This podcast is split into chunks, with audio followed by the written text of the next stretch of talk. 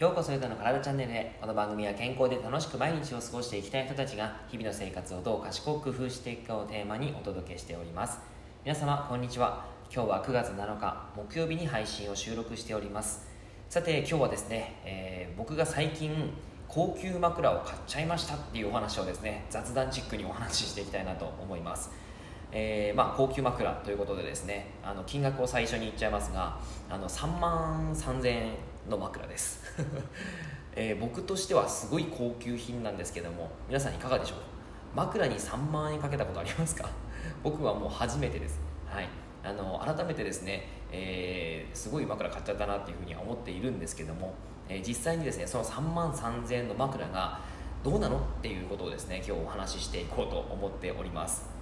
えっと、買った枕ですね、えー、ブレインスリープ社というところが出している枕で、えっと、ブレインスリープピローという枕なんですけれどもそれのスタンダードですね、え枕を買ったんですがこの枕がですね、あのー、何にいいかというと、えっと、材質にすごいこだわっていてえっと、なんていうんですかねこの枕のその材質自体を、えー、詳細書いてないのでわ、えー、からないんですけども、えっとね、すごいこうほとんどが90%以上が空気層でできている枕なんですね。ん？どういう意味？っていうふうに思われた方はですねぜひちょっとあのブレインスリープっていうのでサイトを調べてもらって、えー、中身を見てみてください。あのこれ何の素材でできてるのかが本当にちょっと分かんない。書いてないんですよホームページに、はい。まあ、ただやっぱりそのすごい空気層はちょすごくあの通り抜けやすい状態だなということが、えー、分かります。でこの空気層が、まあ、非常に多くなってくるとどういうことがいいのかというとえー、やっぱりですね脳を冷やして早く眠る深く眠るということをするということが書かれてあります。快適な睡眠環境を作りますよということなんですがやはりですねその寝ている時ってやっぱり人間汗をすごいかきますよね。ですごく体温が上がってきたりするわけなんですけどもあの熱がこもってくるとですねやっぱり寝寝にくくなってくるんですね。なのでその時にですね、空気層が高い枕だとやっぱりその放熱量が高くて熱がこもらないというふうな、えー、まあ、エビデンスがあるようです、はい、それをすることによって第一周期睡眠の質を決める第一周期ですね、えー、黄金の90分というふうに言われたりするんですけども、えー、いかにこうノンレム睡眠の、えその90分のノンレム睡眠の一番最初の部分を深く眠らせるかっていうことが睡眠の質を決めるんですね。その睡眠の質を良くするのに非常に効果的だということがこの枕の特徴みたいです。はい。えーまあ、独自構造になっているのであの本当にその内容がですねその作り方が全然書いてないので分かんないんですけどもやっぱりですねその、えーまあ、90分。そうですね。その黄金の90分をテーマにえー、作ってるんだろうなということは確かにすごく分かりますしそのエビデンスもちゃんとあの研究しているみたいですね、えー、その90分の深い眠りというのが、えーと、普通の枕一般的な機能性枕より、えー、約、まあ、あの30.5%、えー、機能的な枕今一般的な機能性枕は、えー、深い眠りの割合があるんですけどもその本製品ですね。そのブレインスリープ社の製品に関しては38.1%ということでですね、えー、非常にあの、まあ、一般的な機能性枕よりは深い眠りが取れましたよと。研究データが出ています。はい。で実際にですね、あのまあ、こういうふうにその使って、えーとまあ、いい枕、まあ、3万円する枕なんですけどもじゃあ実際に使ってどうなのよと。いうことが皆さん聞きたいと思いますので、えー、それをお伝えしていきたいと思うんですが実際ですねあの一番最初の寝始めというのはフィット感がすごくやっぱり良かったです。あのやっぱりこうすごい柔らかい素材なんですね。でこの枕はあの真ん中がソフトになってて、えー、端っこに行くとハードになってるんですね。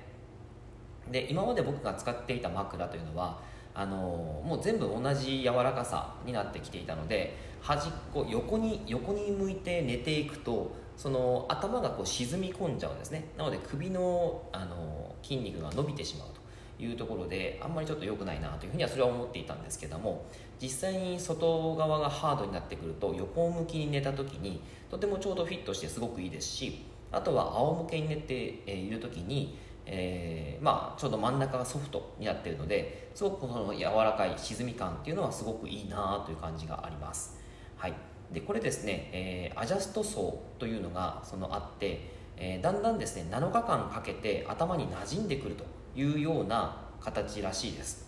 で7日間かけて、まあ、その人の、あの、まあ、姿勢とかあとは頭の重さであったりとかそういったのに合わせてフィットしていくんですね。形が変化していくというような形で、えー、使うたびにオーダーメイドのようなその枕になっていくということが売りみたいです、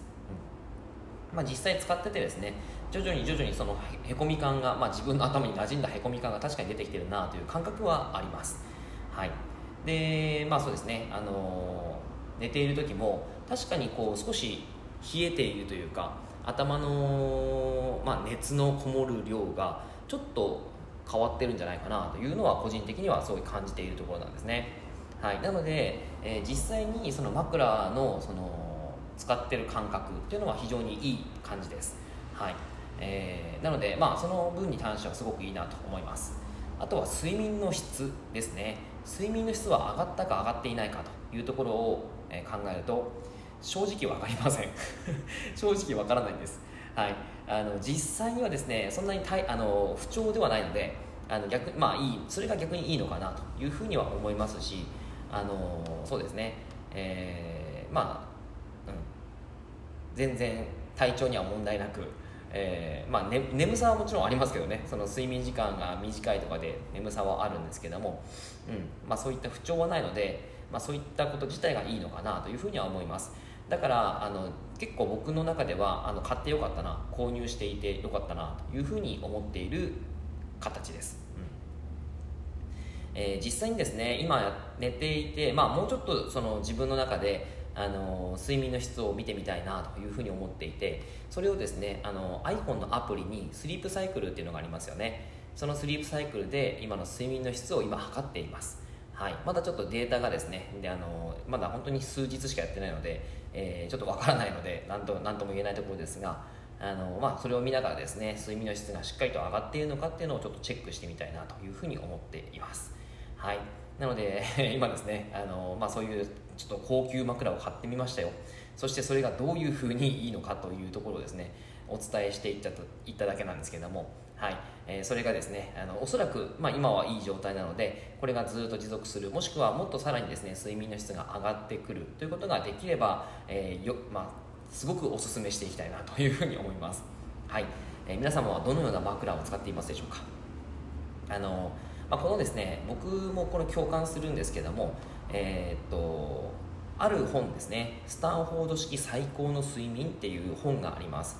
これの、あの本にですねえー、人間の睡眠っていうのは人生の約3分の1が、えー、睡眠だということが書かれていて睡眠の質が悪いと脳や体が休まらず本来のパフォーマンスを引き出すことができないと。毎日使う、えー、寝具だからこそ大事なものだからこそちゃんといい質のものを選んでくださいねっていうことを、えー、まああるわけなんですね。それはまあすごく共感しています。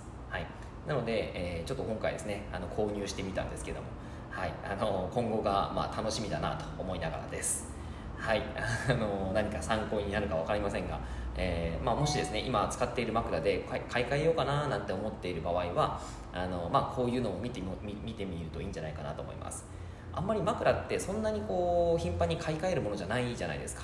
僕もですね前使ってた枕っていうのはかなり使ってると思います。もう56年使ってるんじゃないかな。はい、と思うんですけども、えーまあ、やっぱりですねあの毎日使うものなのであのコスパを考えると、まあ、高級品ですけども、えー、買っておいて、まああのうんまあ、56年ぐらい使うと、まあ、そこまでのあの投資ではないのかなと。ちゃんとしたいい投資になってくるのかな、まあ、ちゃんと合えばですね、えー、いい投資になってくるのかなというふうに思います。はい。ということで、えー、今日はですねあの枕についてお話をさせていただきました。はい、で最後ですねちょっと時間がありますのでお便りをお話、えー、読ませていただきたいなと思うんですが、えー、前回ですね僕があの10周年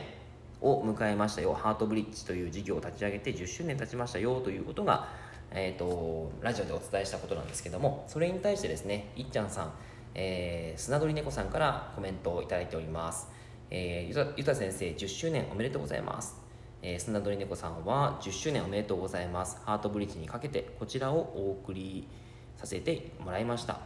思考を停止しないでアクション素晴らしいです。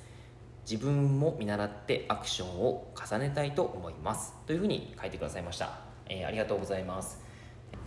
はい、前回ですね、えー、お話しした通りであったりするんですけども、えー、やっぱりですね、えーと最近すごく思っているのは考えるだけじゃダメだなと。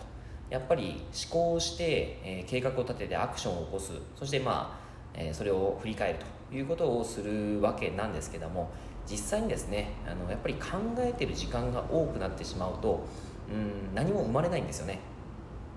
だからしっかりとアクション行動に移すことということを、えー、まあ、この10年頑張っていきたいなということをお話ししていたんですがそれについてですね、えー、お話あのコメントいただきました。砂田猫さんありがとうございます。はい。ということでですね、えー、今日は内容は以上でございます。内容がいいなって思えたらいいねマークやフォローをしていただけると励みになります。今日もラジオを聴いてくださってありがとうございました。では良い一日を。